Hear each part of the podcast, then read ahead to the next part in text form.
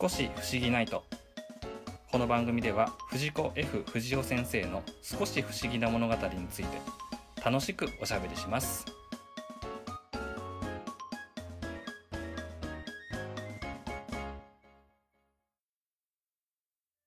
というわけで一つ目の少し不思議ないと大晦日スペシャルということで行かせていただきます、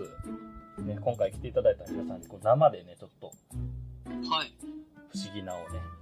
こう聞いてもらおうと思って用意してきましたうそもそもあのねこの「大晦日だよ不思議ナイト」っていうタイトルーん。はい。ねあの見てピンと来た方がいらっしゃると思うんですけどもあのうん。アニメの「ドラえもん」あるじゃないですかテレビ朝日でやってるはい。あれが、えっと、年末になるとねこうやって「何々だよ」って言ってこうつけて「ドラえもんスペシャル」ってやるんですようんうんうん。で、まあ、大晦日だよ、ドラえもんっていう、結構スペシャルをやってたりとかね、まあ、してたりするので、それにあやかってというか、はい。今回、あの、つけさせてもらってます。というわけでね、本家にね。そうそうそうそう、ね、本家の話をね、ちょろっとね、ちょろっとっていうか、まあ、させてもらおうかと思うんですけども、まあ、まさに大晦日だよ、あいいですねドラえもんっていう話を今回しようかなと思ってるんですよ。あーね、ピタさんも、ドラえもんスペシャルな世代ですとかって言ってね、書いてくださったんですけども、えっとね、毎年いろいろやってて、あのね、はい今回、ちょっと僕見れてないんですけど、その CS の方のテレビ朝日の方で、なんかね、こう歴代ドラえもんの何音源じゃないや。映像か。映像大放出みたいなことをね、まあ、やってはっへて、そうそうそうそう。はい。で、あの、僕の、まあ、フォロー、フォロワー関係になってる、まあ、ドラえもんファンの皆さんとかが、その時の様子とかを感想とか書いてて、わあ、すげえとかって思ってたんですけど、はい。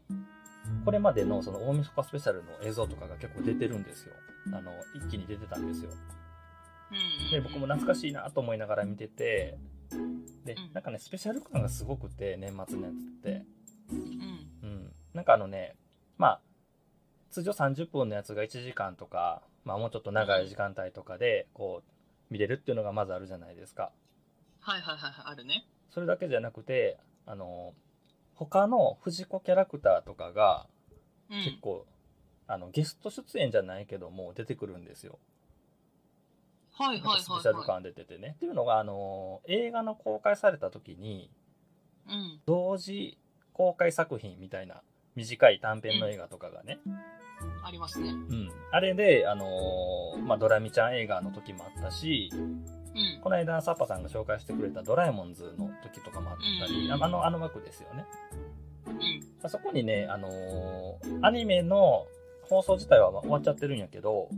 はい。 90年代とか2000年代ぐらいに、うん。あのー例えばエスパーマミの映画とかね、うん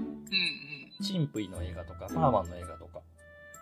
うん。うん。梅干し殿下の映画とか、まあ、その単発で映画化されてるっていうのがあったんですよね、同時併用で。はい。うん。で、まあ、それの、まあ、時期的に、あの、3月に公開なので、毎年、大晦日はちょうどなり番宣というか、はい。まあ、時期的に、まあ、そこに当たるわけですよ。でう、ん。あ。まあ、その、映画の宣伝に、まあ、絡んで、F の作品の他のキャラクターも登場すると。うん。なるほどなるほど。なんで、あの、あんまり見れないんやけど、まあ、その、はい。大晦日だよドラえもんの中の特別なアニメーションの中で、こう、キャラクター同士が絡んだりとか、うん。まあ、そのキャラクター紹介も兼ねてその該当する映画作品のはい。あのパーマンとかの話を放送したりとかうん。みたいなことがまああってこうやっぱりすごくね、この「大晦日だよ」の企画ってスペシャル感がすごいんですよね。うん。そういう思いでもねあの、まあ、僕と同世代の人中心に多分ねああ見てみた見てたみたいなところもこう、まあ、感じてもらえるかなと思うんですけども。うん。それをね、えー、と思い出しながらちょっと今回ご紹介しようかなと思ったのがはい。藤子キャラクターって結構いろんなところに出張して出てきてるよねって話なんですよほうほうほうほう。だからドラえもんの中にはドラえもんのキャラクターがいてパーマンの中にはパーマンのキャラクターがいてって言って基本的にはレギュラー陣って違うんやけどうん。こう時々なんていうかこのチラッとなんかこう人混みの中に映ってるとかねほうほうほなうんかほそうう。いうそういうのがまああったりするんですよそれをねちょっといくつかペラペラっとこうめくって探してきたんでご紹介しようかなと思います。はい。とまずはこの間のほらケリーさんがゲストにね来てくださった時に取り上げてくれた、 21円もね。はそうい。そうそう21円ものホテルのお名前はサパさん覚えてますかつづ れや正解よっしゃそうそうそうそうあのつづれ屋つづれ屋一右衛門っていう江戸時代の人がー。はい。あの宿を開いてそれがずっとね21代目まで続いてるって話だったと思うんですけどうーん。で21右衛門の主人公は21代目の21右衛門とうんでお父さんが20右衛門でおじいちゃんが19右衛門ってこう数字がこう変わっていくって話だったじゃないですかはい。でケリーさんもこの話紹介していただいたんですけどもうん。ドラえもん世界にもあるんですよねツズレアが、うーん。で実際にそのドラえもんのエピソードの中にはい18右衛門と19右衛門が登場する話もあるんですよね、うーん。まあ、そんなにその何やろう準レギュラーとかそういう存在の大きさではないんやけど、はい。まあ、そうやって世界観がつながってますとうーん。で18右衛門さんね21右衛門の、えっと、ひいおじいちゃんになるのかな18やからはえっとまみちゃんのねスパマミの世界にもちらっと登場するみたいなね、うん。ううん、っていうのもあるし、ん。はい。まあ、さらに遡ってほらあの不思議なでスパマミを取り上げた時にはい。覚えてますかお正月のほらたこ揚げをしてる子供たちの中にうん。あのジャイアントスネ夫がいたみたいなうん。聞きました、聞きました。そうそうそうあれも本当にゲスト出演っていうかね子供たちの中の何人かがそのドラえもんのキャラみたいなサービスショット的な感じはあるんやけど、うんまああんな感じで出てきたりとかあとはねうん「あの嘘をかける嘘はパニック」っていう作品があってはい。なんかこう一つのちっちゃな嘘がねどんどんどんどんこの話が大きくなってってこうみんなこう噂が噂を読んで人がいっぱいこう騙されてでまた新しい噂を読んでみたいなちょっとそういう話をちょっと滑稽に描いてるような、えーエピソードなんですよ。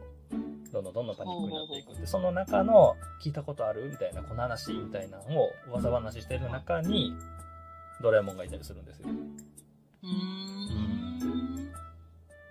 まあ、こういうのは割となんていうのこうごちゃごちゃごちゃっとこういる中で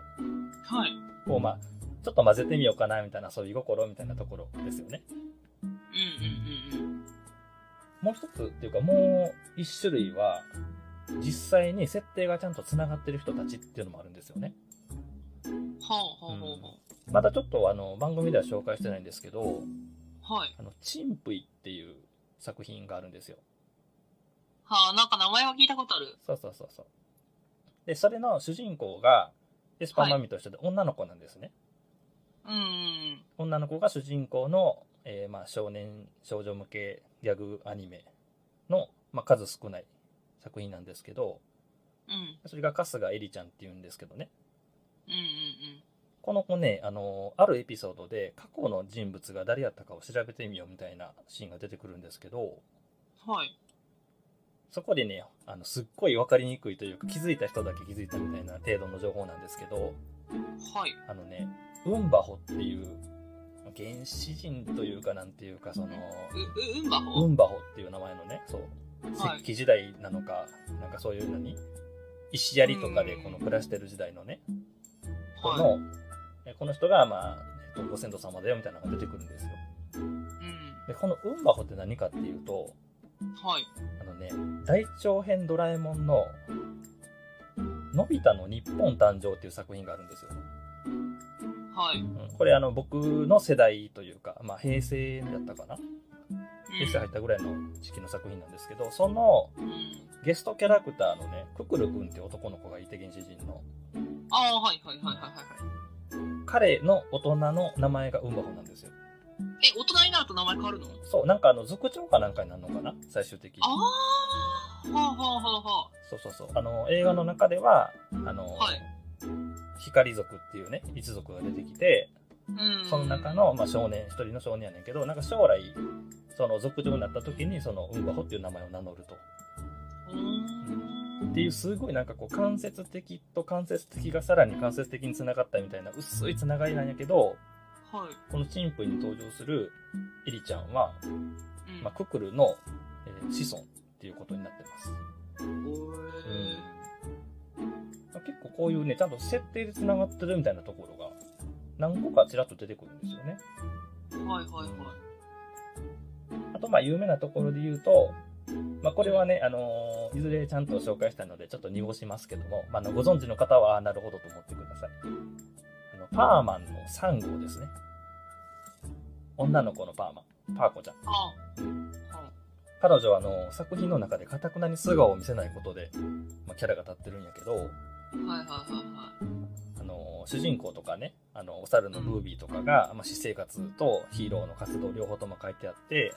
まあ、それがお話を作ってるのに対してパーコの私生活っていうのが謎なんですよはい。うんうん。読んでる人には分かるようになってるんですけどねはい。でその私生活のキャラクターっていうのが成長した姿でドラえもんにも登場します、うんうん。うん、っていう風な感じでこれはだいぶまあつながりが強いというか明確にうんあパーマンっていうのはドラえもんのこう過去の世界やったんやなっていうのがもう完全に出てくるみたいなねうん。結構ねこういうなんかそのなんていうのかなほら流行りのさなんとかユニバースみたいな感じでつながってるわけではないんやけどうん。作品間のキャラクター同士の相関図って結構あったりするんですよ、うんうん。あとなんかラーメン大好き小池さんっていうキャラクターがいんねんけどうん。もうその人はもうすっごい有名でもうありとあらゆる作品にもうモブとして登場するんですよねい、なんかこう、しかめっ面でラーメンズルズル食べてるだけの人やねんけど、う。はい。うんあの、藤子 F に関わらず A 作品とか、あの、時和荘の時に一緒に活動してたメンバー、石ノ森章太郎さんとかね、赤塚不二夫さんとかの作品にももう、またがって出てくるあと。まあ、モデルになってるのが、その、同僚やった鈴木伸一さんっていう人なんで、ーうん。まあ、その、同僚をキャラクターに落とし込んでいろんなところにこのちょっと登場させてみたいな遊びみたいなところもあるんやけどはい。みたいな感じで、結構ね、あの、そういう見方すると面白いんですよね、いろんな作品群も。うんうん。サービスで出てきてるだけなのか、これってちょっともしかして意味があるのかな、みたいに思わせたりとかっていうのが遊び心だったなっていう感じがしますね。うん、結構ほら、あの、設定に関してはおおらかっていうか、はいまあね、こう作品が面白くなるんであれば、こうどんどんどんどんもうその時その時で変えていくよ、みたいな、うんうまあ、ん。 F 先生のまあスタンスみたいになのあったじゃないですか。はい。まあ、一つのこういうあの越境キャラクターを見ていくっていうのも面白さの一つなんじゃないかなということで今回は紹介させていただきましたはい。うんこんな感じで生で少し不思議ないとやってみました少し不思議ないと大晦日スペシャルお送りいたしましたははーい。いありがとうございます。ありがとうございますうん